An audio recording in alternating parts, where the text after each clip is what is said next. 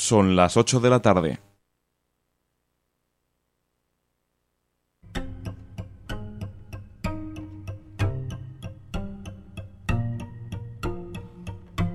Gran Vía Radio.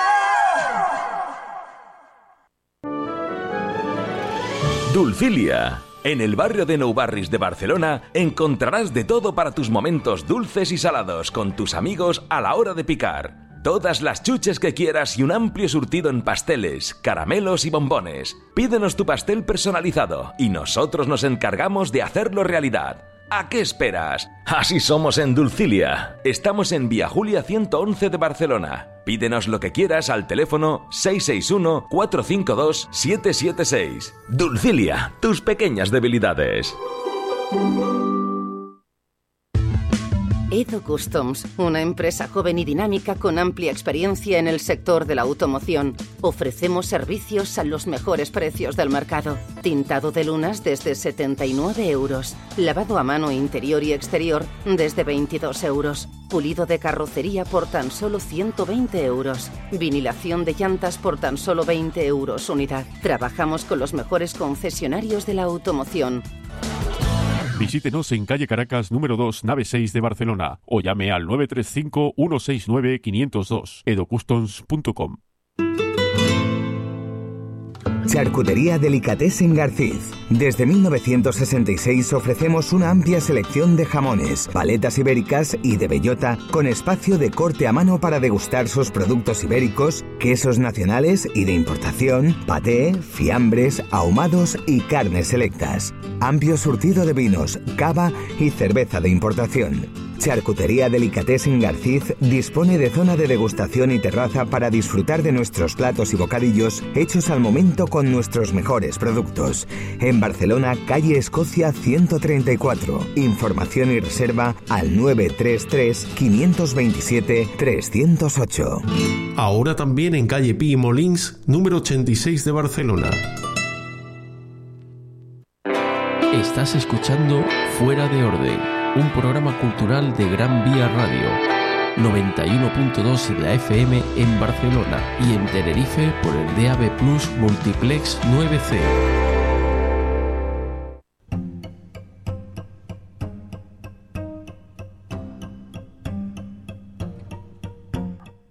Buenas tardes, buena tarde desde Gran Vía Radio y la Asociación para la Investigación de los Conflictos Contemporáneos.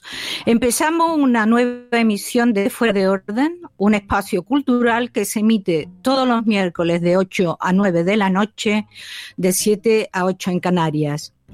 Contamos con la participación de Marisca Depuy desde Cádiz, Aurora Feijo en Madrid, en la parte técnica Fran Fernández desde Asturias y la voz eh, sin rostro que os habla María José Palma también desde Madrid.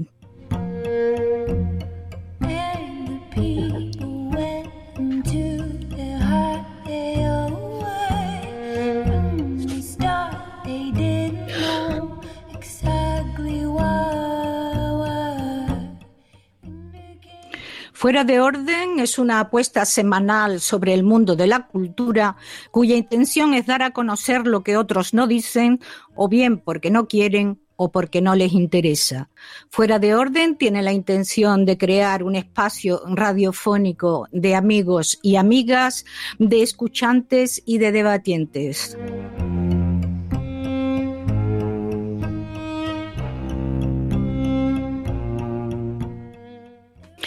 Hoy, en la primera parte del programa, Aurora Feijó entrevistará a la poeta ganadora del premio José Hierro 2020, Carmen Crespo, y en la segunda parte, María José Palma hablará de la poeta rusa Ana Akhmatova.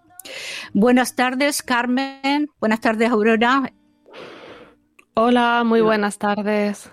Buenas tardes, eh, Aurora, María José y compañía. Muchas gracias por invitarme al programa. Muy bien. Pues hola María José y a todas las demás. Y Carmen, bienvenida. Muy buenas tardes. Gracias, por participar con nosotras en Fuera de Orden. Y es un placer tenerte a ti como poeta y como amiga. Muchas gracias, Aurora. Un placer estar aquí, verdad. Bueno, pues voy a presentaros a nuestra invitada, Carmen Crespo. Ella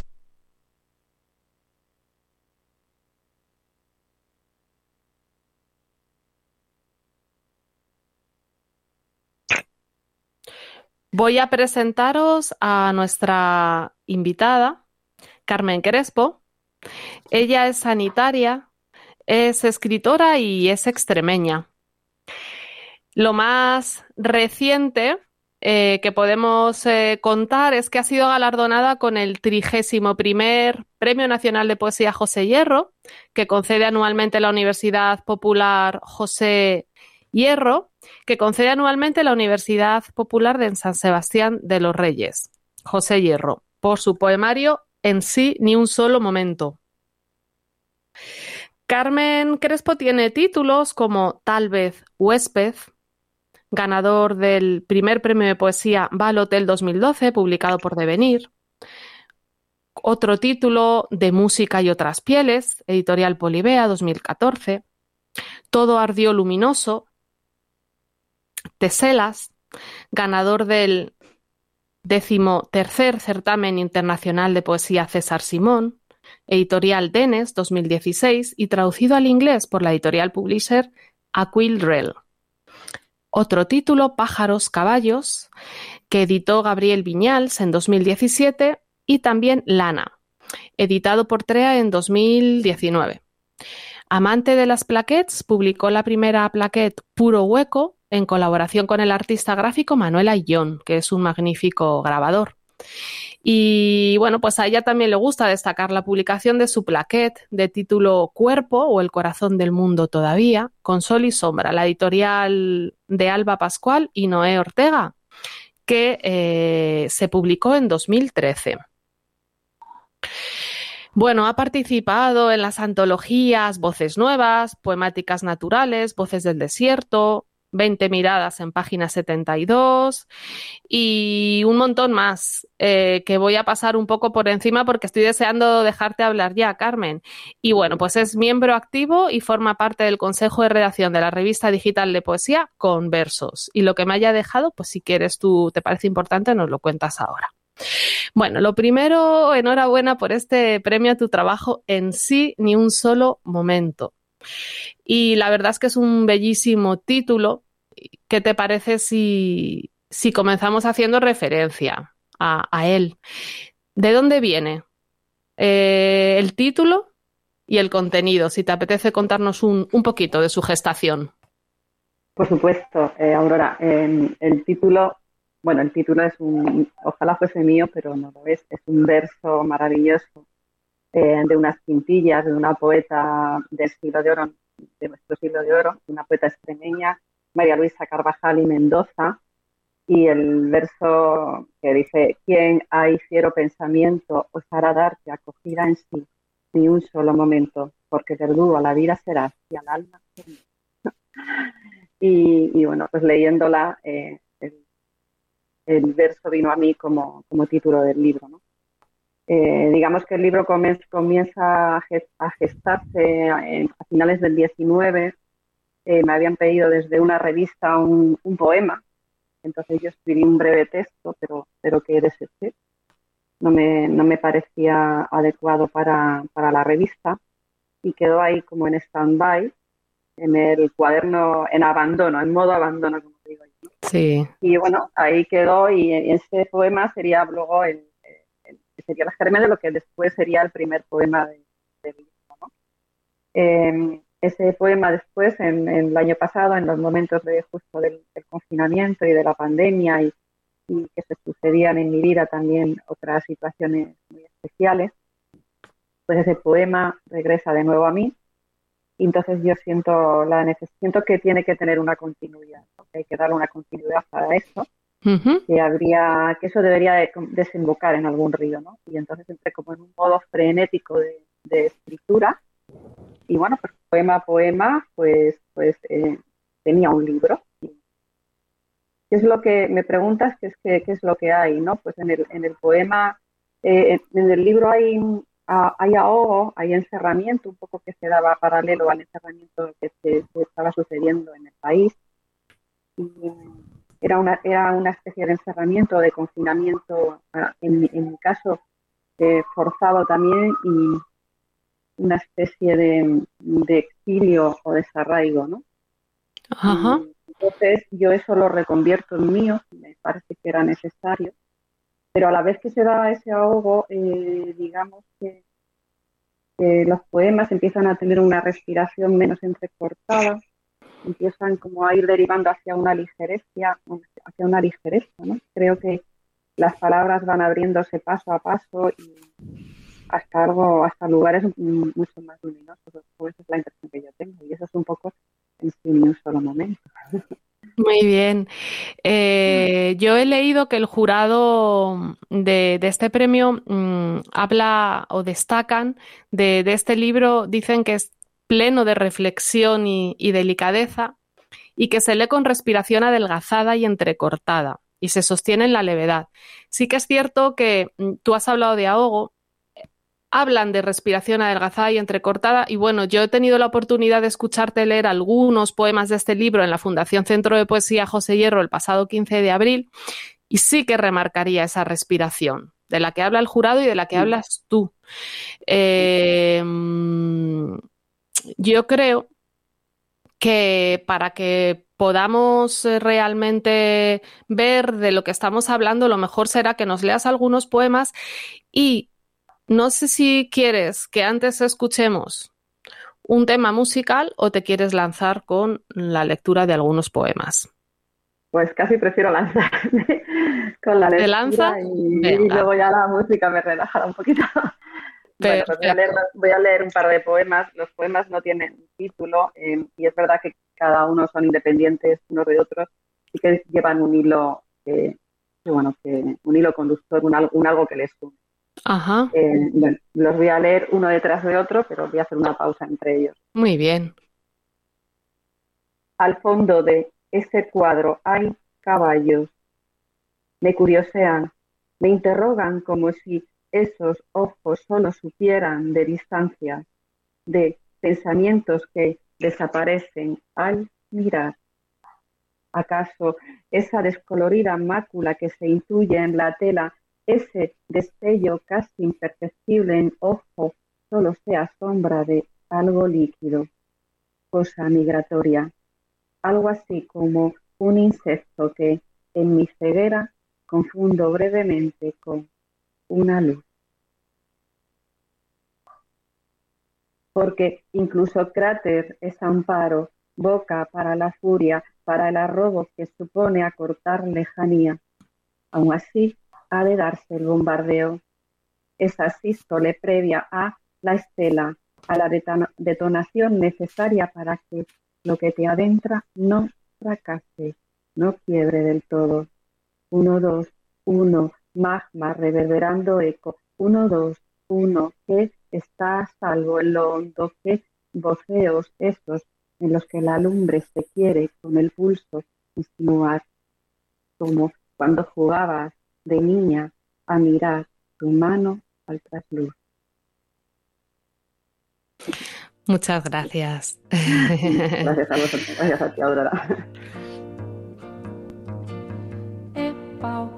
Pedra, é o fim do caminho, é o resto de toco, é um pouco sozinho, é um caco de vidro, é a vida, é o sol, é a noite, é a morte, é o laço, é o anzol, é peroba do cão, é o nó da madeira, é o matita pereira, é madeira de vento, é o mistério profundo, é o queira ou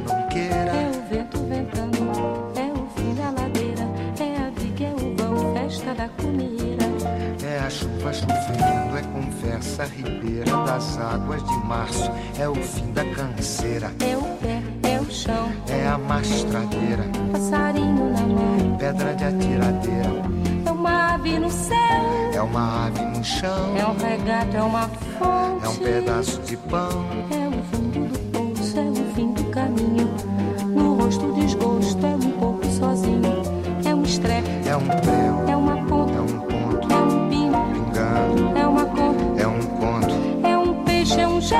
É uma prata brilhando. É a luz da manhã.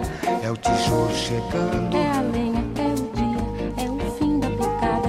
É a garrafa de cana, estilhaço na estrada. É o projeto da casa, é o corpo na cama. É o carro enguiçado, é a lama, é a lama.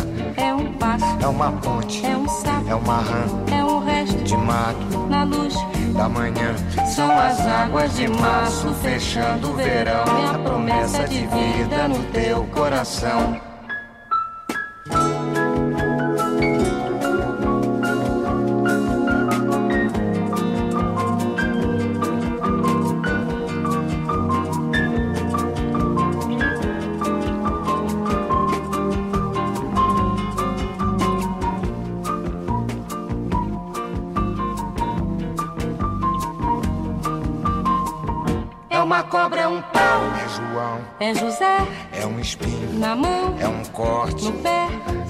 As águas de março fechando o verão. É a promessa de vida no teu coração. É pau. É pedra. É o fim do caminho. É um resto. De topo. É um pouco. Sozinho. É um passo, é uma ponte. É um sapo, é uma rã. É um belo horizonte. É uma febre terçã. São as águas de março fechando o verão. É a promessa de vida no teu coração. Pau. Pedra.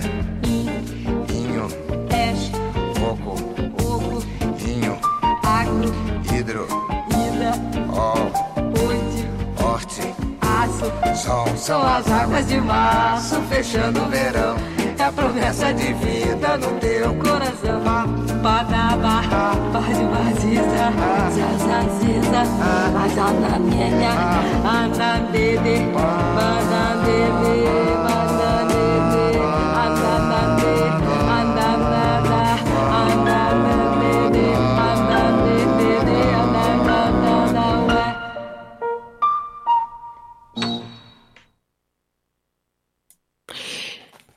Muy bien, pues acabamos de, escuchar un luminoso tema del álbum de Elis Tom, Aguas de Marzo, de 1972, muy conocido en la historia de la bossa nova y de la música brasileña en general, cuya grabación se puede ver en la red y es realmente una celebración a la música y a la alegría. Bueno, pues Carmen, ahora lo que nos has leído es de en sí ni un solo momento, no sé si tienes preparado algún otro texto de este libro o quieres que pasemos a, a, un libro que a mí me gusta mucho, que es Lana, y que me encantaría escuchar en tu voz. Es algo de este título que tienes de, de 2019 y si nos quieres contar un poco, creo que hay una historia interesante también detrás de este título y de lo que contiene este libro.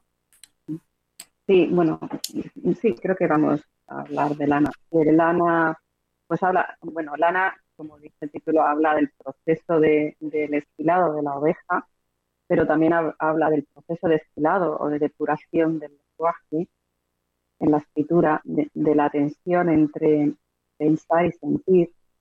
Habla de la Extremadura de finales de los años 60, yo soy extremeña, de la, de la pobreza material que no es natural, ni, ni humana, ni espiritual, habla de una niña que mira asombrada en esos ojos de todo lo que sucede en, en esos paisajes, de todo lo que sucede en, en, en, en tierras, ¿no? habla de los muertos, habla un poco de todo eso. Ahí se ha, no se te ha oído muy bien, has dicho que habla de los muertos en las cunetas, ¿verdad? Sí, también, sí, también. Uh -huh. Habla Vale. de los muertos en las cunetas, sí. Muy bien. Es muy potente, es muy potente, la verdad. Eh, pues te doy paso para que nos leas. Vale, voy a leer, um, iba a leer una parte, pero bueno, voy a, voy a he, he, cambiado de idea. voy a leer- son, son poemas muy breves, entonces van todos enlazados. En realidad el libro es todo un- como una historia, ¿no? Entonces, bueno, eh, dice, las mujeres extienden la lana sobre un lecho de guijarro para que seque al sol. La peinan como quien peina a un niño.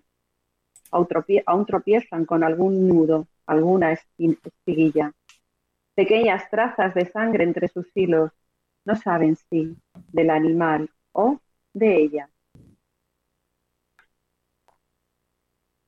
Madejas que sujetan los miembros, carretes, un minúsculo sabor a mercurio en la rodilla, hilillo de sangre morada, casi gris. No extraña el tacto tu cuerpo, tu resto de fuselaje. Es ala, es la obscenidad del ala sobre el ruido que no ceja, levándose.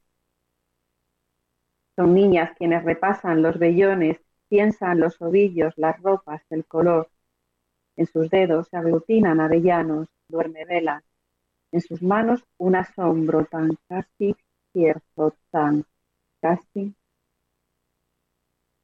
Sobre la mesa los naipes, los cubiertos, el vaso, frente a la silla otra silla y el hueco del cuerpo. Un trapo blanco y liso, un resto de sagaurio ausente. Ya no son las manos de la niña ni el lábil soplo de un castillo, atrio en el que sobrevuelan pájaros. Es que creo que he dejado de escuchar mi casa. Espero que me estéis oyendo. Sí, te estamos, te estamos oyendo bien, Carmen. Eh, bueno, yo ahora te iba, te iba a preguntar si, si se puede contar algo de lo que, de lo que está, de lo que está por venir. No sé si tienes algún poema que uno hayas leído o... Sí, va, bueno, pues va a salir, eh, tenía que haber salido el año pasado un, libro que se titula Roma, pero que bueno, por, las circunstancias que todos conocemos, se ha, se ha pospuesto, eh, supongo que saldrá ahora a mediados de este año, y, bueno, también tengo unas poemitas para una plaqueta, que también, también salgan, y, bueno, si, si queréis os puedo leer algo de Roma, no puedo decir mucho más y de la plaqueta no tengo títulos aún, eh, hay uno provisional, pero bueno, como tampoco es seguro, prefiero no, hablar. Me cuesta mucho trabajo titular. Y bueno, en principio eso, pero sí, podría leer algo. Vale, pues em, léenos un poquito de Roma. Pues eh,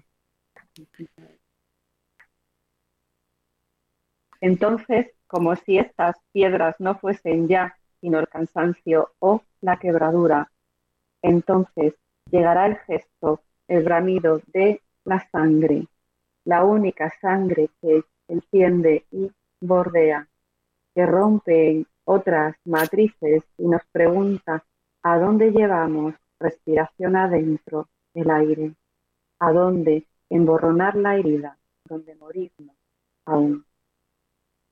Déjame comer flores de pan y quesito, atrios, campanas de adoce, dulces calabazates. Ay, Señor mío, no me obligues a cubrir mis brazos, mis alambres relucientes.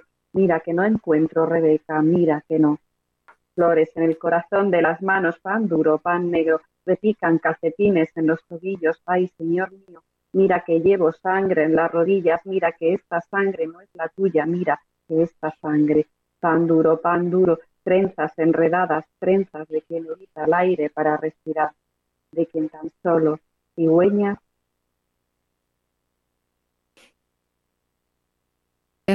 Pues eh, ha sido fantástico. Em, estamos ya casi, casi llegando al, al final. Eh, ¿Tienes algo más preparado o pasamos a, otro tema que también he preparado con mucho cariño para que escuches y escuchemos todas? Pues no sé si, no sé cómo vamos de tiempo. Como sé que aquí en la radio es todo como muy ajustado. Eh, Tenemos dos minutos. Eh, de, la plaqueta. Ay, sí, por favor. Vale, solamente, bueno, puedo decir que está inspirada en A Love Supreme de John Coltrane. Y, bueno, pues no sé si lo tengo por aquí. A ver, a ver. Casi percusión, casi armonía rompiente, sortilegio, prodigio de lo que es amor, pájaros cercanos a lo íntimo, consonancia clara, apenas nunca guiño, marcha impetuosa en donde no interrogantes, en donde no. Bueno, nos acabamos de, quedar. Ah. ¿Sí? No, es que se está fallando el sonido, Carmen, y te ah, hemos perdido. Ahora ya hemos recuperado tu voz. Pero estas cosas pasan, pasan siempre. Eh, tenemos un minutito para acabar. y poner el, tema, pues si quieres retomar donde, donde te habías quedado. ¿O no? Pues no. Es un poco entrecortado. Vale. bueno, pues nada, para los que nos estáis escuchando, pues eh, sentimos estas cosas pasan en la radio. Ahora también con, estas condiciones, pues estamos en nuestras casas con nuestros equipos y, y, esto es el problema del directo. Ahora vamos a escuchar un tema de Ella Fitzgerald y Louis Armstrong que se llama Let's Call the Whole Thing Off. Y está grabado en el 57 en el álbum de estudio Ella and Louis Again. Es un maravilloso tema de jazz. Things have come to a pretty pass. Our romance is growing flat.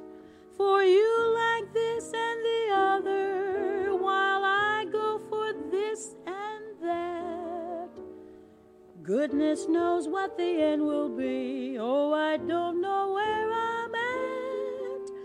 It looks as if we two will never be one. Something must be done. You say either, I say either. You say neither, and I say neither. Either, either, neither, neither. Let's call the whole thing off.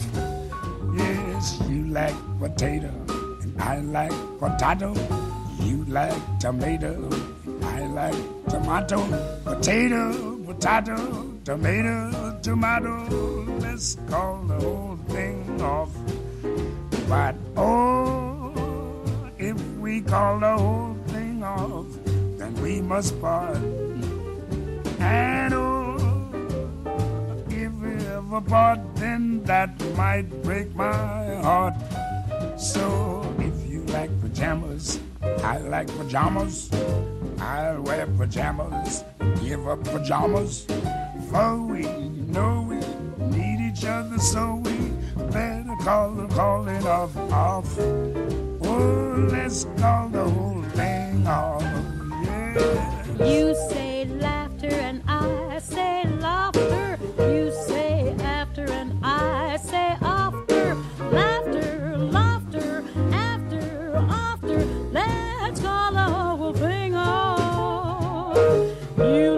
vanilla and I like vanilla. You sarsaparilla and I sarsaparilla. Vanilla, vanilla, or chocolate strawberry. Let's call the whole thing off. But oh,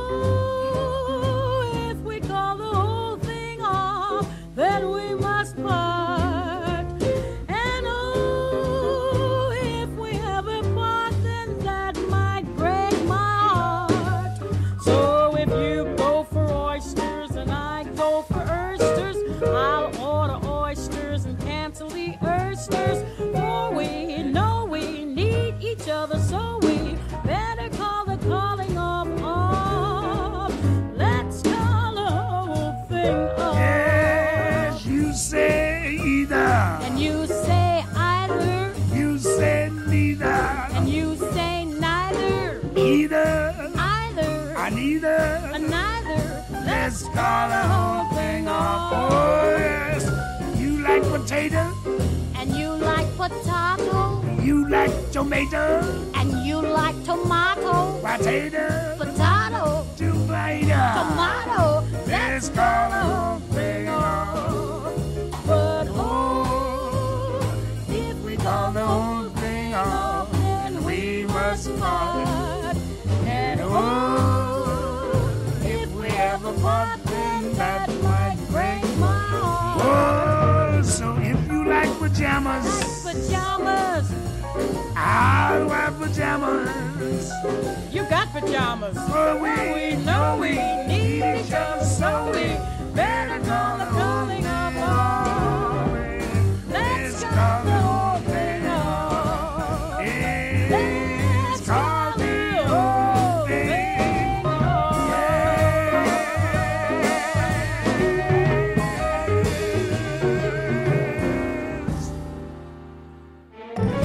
Fuera de orden, el programa cultural de los miércoles de 8 a 9 de la tarde en Gran Vía Radio. Bueno, Carmen, magníficos poemas. Gracias por tu participación en nuestro programa Fuera de Orden. Yo creo que el premio es bastante merecido y bueno, quizás hasta la próxima. Gracias Aurora por traernos a poetas tan importantes y tan potentes.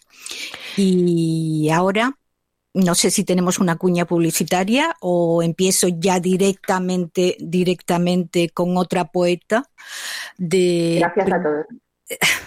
Adiós, Carmen. De principio del siglo XX, eh, Ana Akhmatova, la desconocida de Leningrado. A principios del siglo XX se produce en toda Europa un gran florecimiento cultural pero es en Rusia en donde eclosiona el movimiento poético, un movimiento poético sin igual en realidad, bajo las figuras de Boris Pasternak, Osip Mendelstam, María Svetayeva y sobre todo Ana Akhmatova. Cinco sílabas, cinco AES. Tu nombre no es más que un largo suspiro. Escribe de ella Marina Svetayeva, su compañera poética a la que no pudo encontrar nunca. Su nombre es un primer gesto poético y el principio de la fabricación de un personaje que va a ser olvidado, calumniado y negado no solo en su Rusia natal, sino para la historia de la literatura. Ana Adreyevna Gorenko nace el 24 de junio de 1889 en Bolchoy Fontan, cerca de Odessa, Ucrania.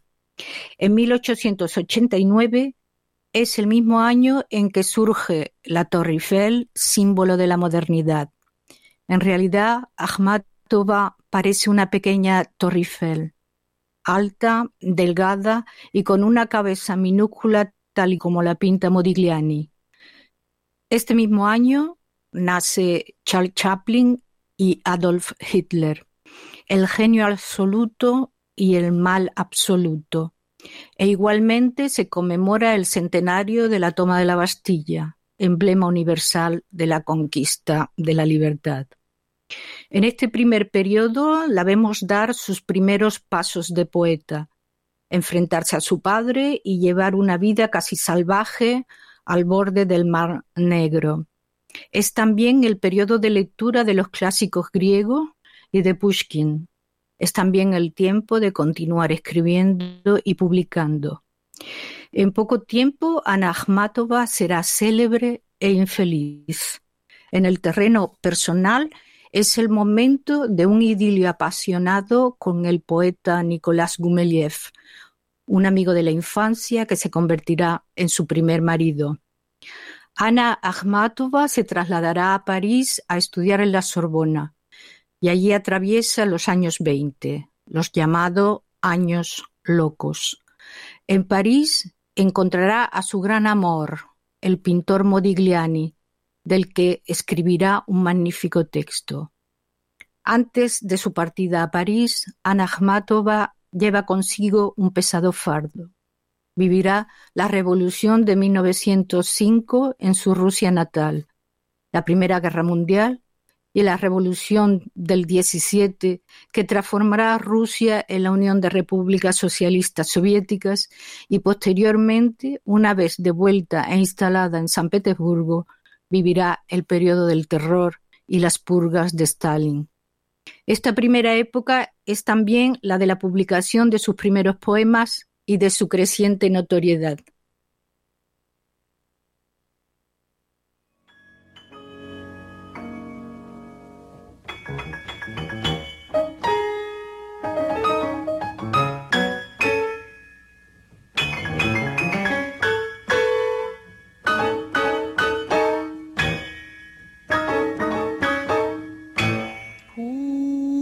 Who am I?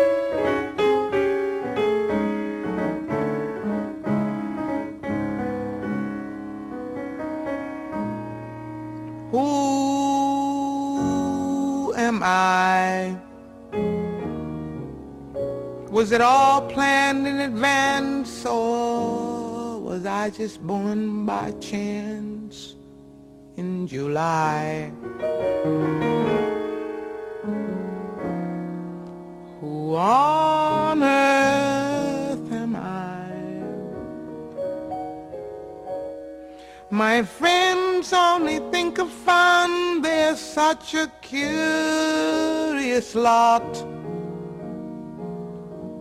Must I be the only one who thinks these mysterious thoughts?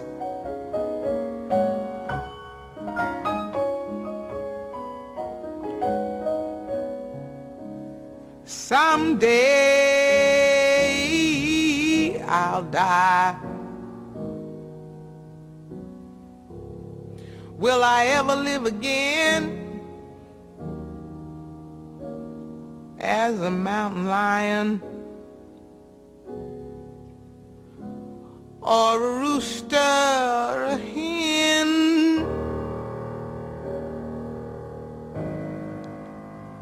a robin a wren or a fly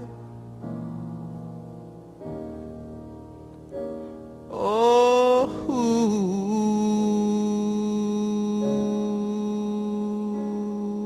am I?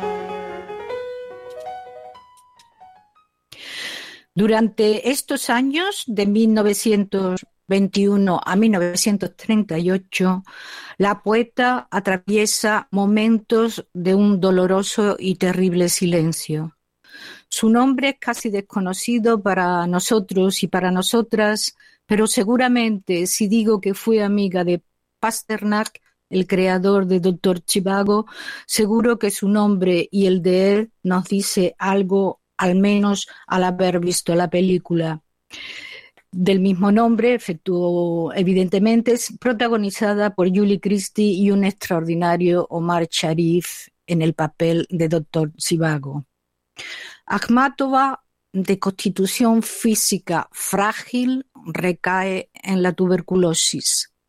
Durante su enfermedad está acompañada por su gran amiga Nadia Mandelstam. En esa misma época rompe con su segundo marido Vladimir Punin, pero continúa viviendo con él, con su exmujer y su hija.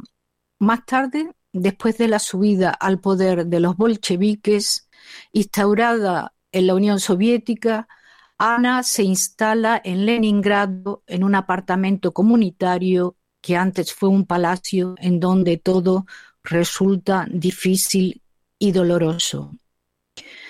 De 1921 a 1938 son años de madurez, de reflexión y paradójicamente de silencio.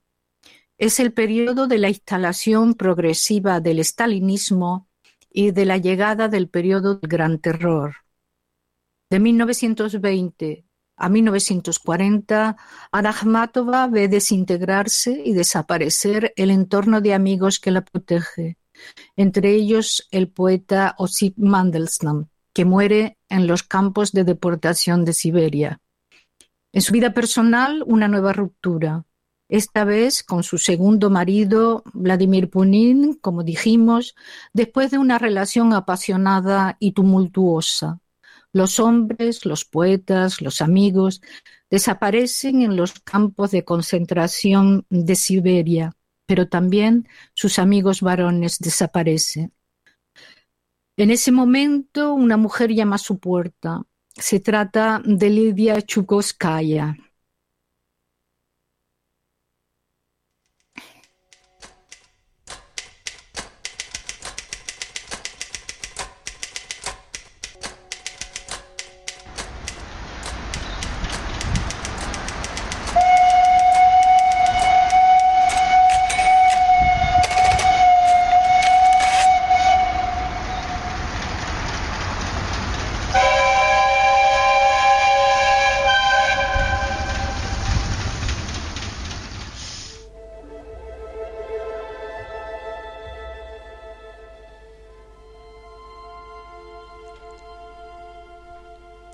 Llevaron al alba.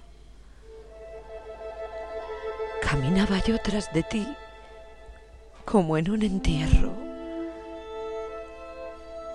y cayó cual piedra la palabra en mi pecho. Y llegué a saber cómo se marchitan las caras, cómo bajo los párpados se asoma el miedo. Y cuando enloquecidos de dolor marchaban en tropel los condenados, y la breve melodía del adiós interpretaba el tren con sus silbatos. Sobre nosotros estaban las estrellas de la muerte.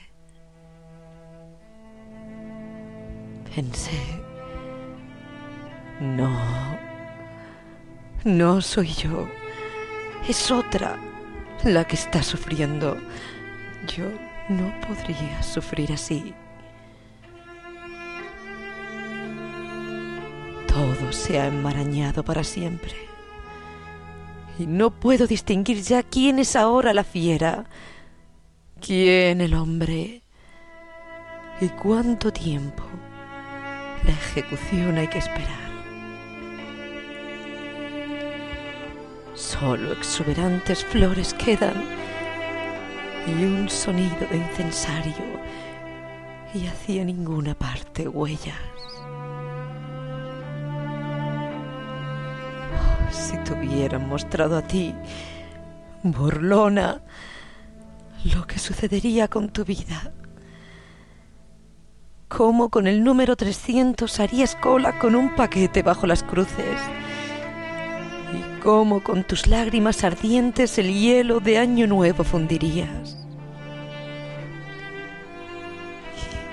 Y, no solo por mí rezaba yo, sino por quienes conmigo estaban tanto con el ardor de julio o con frío atroz, al pie de la pared cegada. ¿Dónde? ¿Dónde están mis compañeras a la fuerza de mis dos malditos años de dolor?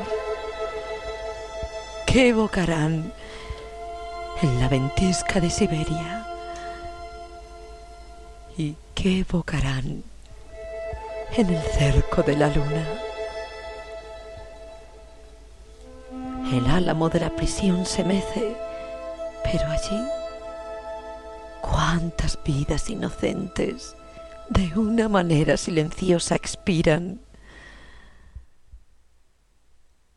No importa. Ya estaba preparada. Hace tiempo presentí este claro día y la casa abandonada.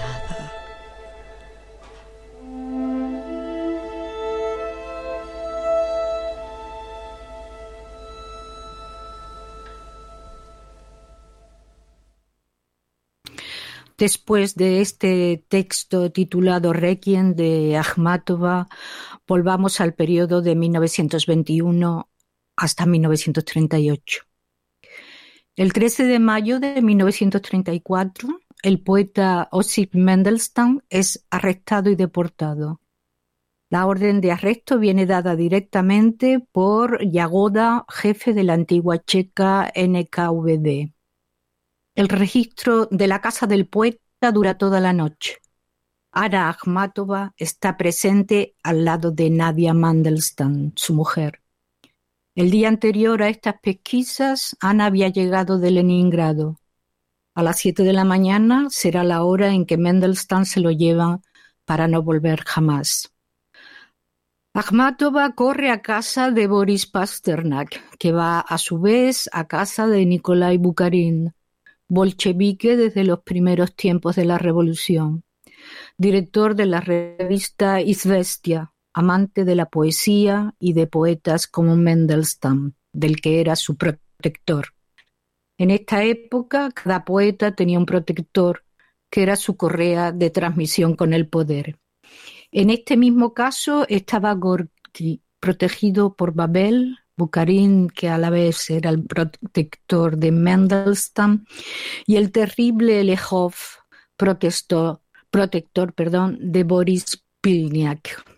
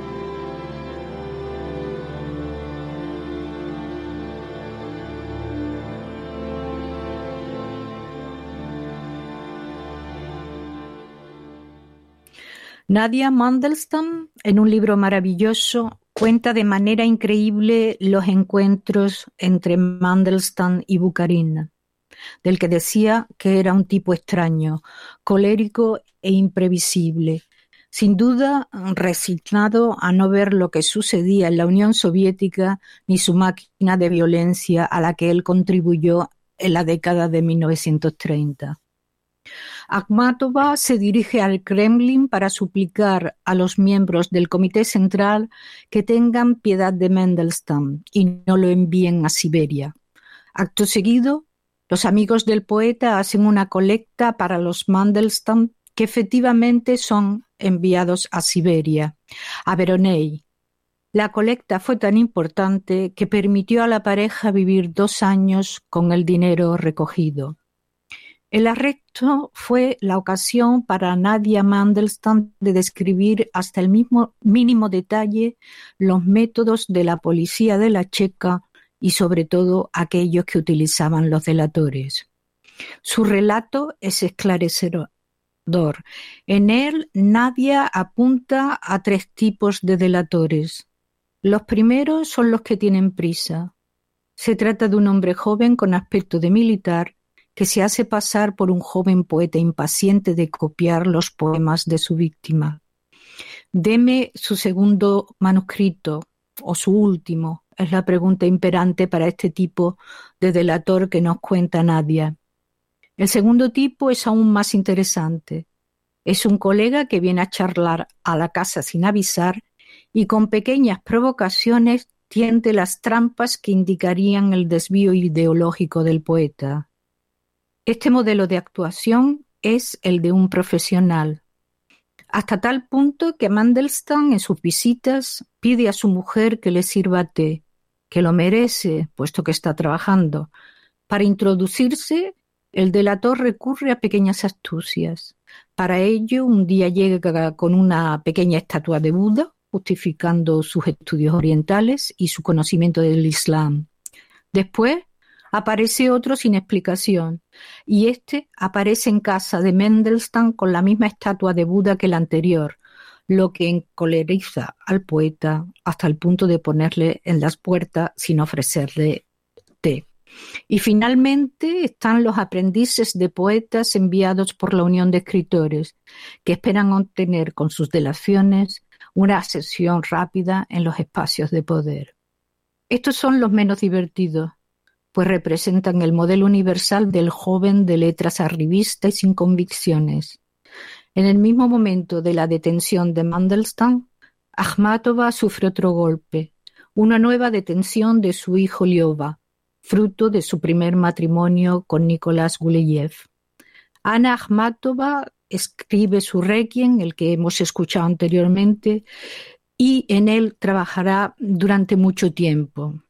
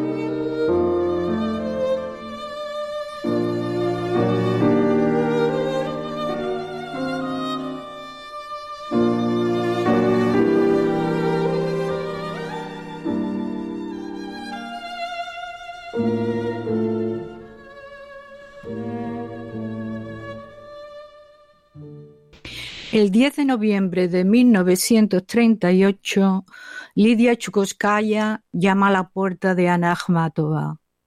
Tiene 31 años y es la hija predilecta del poeta y crítico Chukovsky. Poco tiempo antes, Lidia fue expulsada de su trabajo en una editorial para niños donde trabajaba como redactora. Pero ahora ocupa su tiempo en escribir un libro catalogado como magnífico por Sofía Petrovna, en donde se cuenta con una simplicidad increíble las persecuciones de la época del Gran Terror a través del personaje de una mujer que confía en la revolución. Ana y Lidia discuten de todo, de sus vidas y de la literatura, de los hombres y de la guerra, y por las tardes bebiendo té negro sin azúcar, no porque no les gustara azucarado, sino porque no había azúcar. Hablan de Ana Karenina e incluso algunas veces sin té, porque la cocina comunitaria está cerrada con llave. Las dos mujeres continúan hablando y hablando de literatura rusa, de Tolstoy que Akhmatova critica por no haber castigado con la muerte a su heroína. Y su discusión y sus preguntas tienen sentido hoy, aún hoy en cualquier parte del mundo. Una mujer que se divorcia de su marido para ir a vivir con otro hombre se convierte indefectiblemente en una prostituta. ¿Con qué innoble manera Tolstoy trata a esta mujer? En primer lugar, Tolstoy adora a su personaje. Le adora cuando Karenina está presente, y su adoración llega hasta la fascinación por los pequeños bucles de su nuca y poco tiempo después comienza a odiarla, incluso después de su suicidio. El cuerpo muerto de Ana Karenina es maltratado por Tolstoy. ¿Recuerda usted su cuerpo impúdicamente expuesto? le dice Ana Akhmatova a Lidia en una de sus discusiones sobre la obra de Tolstoy. No discuto, Estoy muy interesada en lo que usted dice, anota Lidia en su cuaderno. Usted sabe, continúa Akhmatova, que en los últimos años he cesado de pensar bien de los hombres. ¿Se ha dado cuenta de que no hay apenas ninguno ni delante de las prisiones ni en las colas? Pero en estos momentos lo que aprende de memoria Lidia no son los, los poemas de Akhmatova, para luego quemarlos en el cenicero. Ana le recita y Lidia escribe. Y esta, que posee una memoria prodigiosa y un amor sin límite por la literatura, por la poesía y por los poemas de Ana, retiene en la memoria sus versos tan peligrosos en estos tiempos de represión y de muerte. Y cuando ella olvida alguna palabra, la reemplaza por las suyas cuando anda por las calles congeladas de Peter al volver a casa de Ana, Lidia verifica con ella si las palabras que ha puesto son las correctas.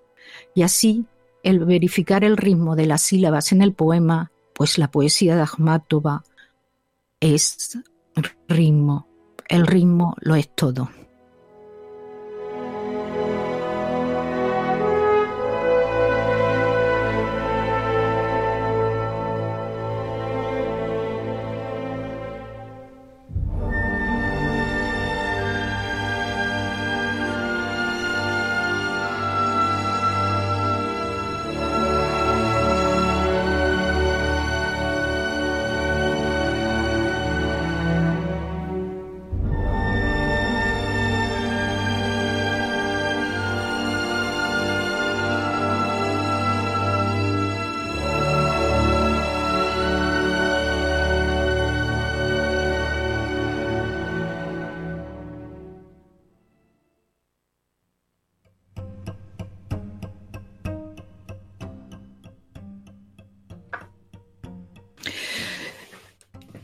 Bueno, pues ya hemos llegado al final de nuestro programa de hoy. Espero que les haya gustado.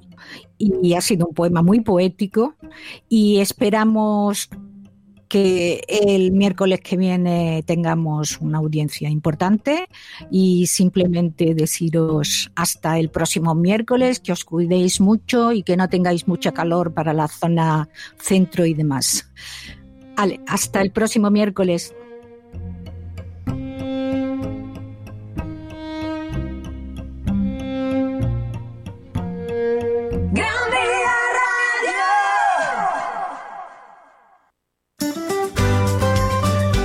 El Porsche San Martí Restaurante, especialista en hamburguesas gourmet de ternera sayaguesa, 100% carne pura hechas a mano. Porque no todo es igual, el Porsche Restaurante Carta Creativa y Selecta. Ven y elige una de nuestras especialidades de la carta. Hamburguesas gourmet hechas a mano. Elaboración propia con ingredientes 100% naturales. Selección de tapas tradicionales y creativas. Ven, prueba las patatas artesanas El Porsche. Enamórate de nuestras ensaladas ecológicas. Disfruta de nuestras afatas de gustación para cada día con productos de proximidad frescos y saludables. El Porsche Restaurante. Descúbrelo, sorpréndete y comparte esta nueva experiencia con un toque de altura en el mismo barrio de San Martín calle Maresme 201, cerca a Plaza de la Palmera, metros línea 2 San Martí y línea 4 Besos. Reservas al WhatsApp 693 05 80 78 93 504 58 42. Síguenos en las redes como el Porsche San Martí Restaurante Hamburguesería y en la web www.elporschesanmartí.com. No le des más vueltas. ¿Buscas la casa de tus sueños o necesitas cambiar de piso? En Tu Solución Inmobiliaria podrás encontrar viviendas procedentes de fondos de inversión, particular o empresa, a precios de escándalo. Y si lo que deseas es vender, también disponemos de compradores inversores. Solicita una visita llamando al 93 276 85 70 y en cualquiera de las oficinas de tusolucioninmobiliaria.com. Estamos en Vía Julia 111 de Barcelona. Comisiones incluidas en el precio de venta.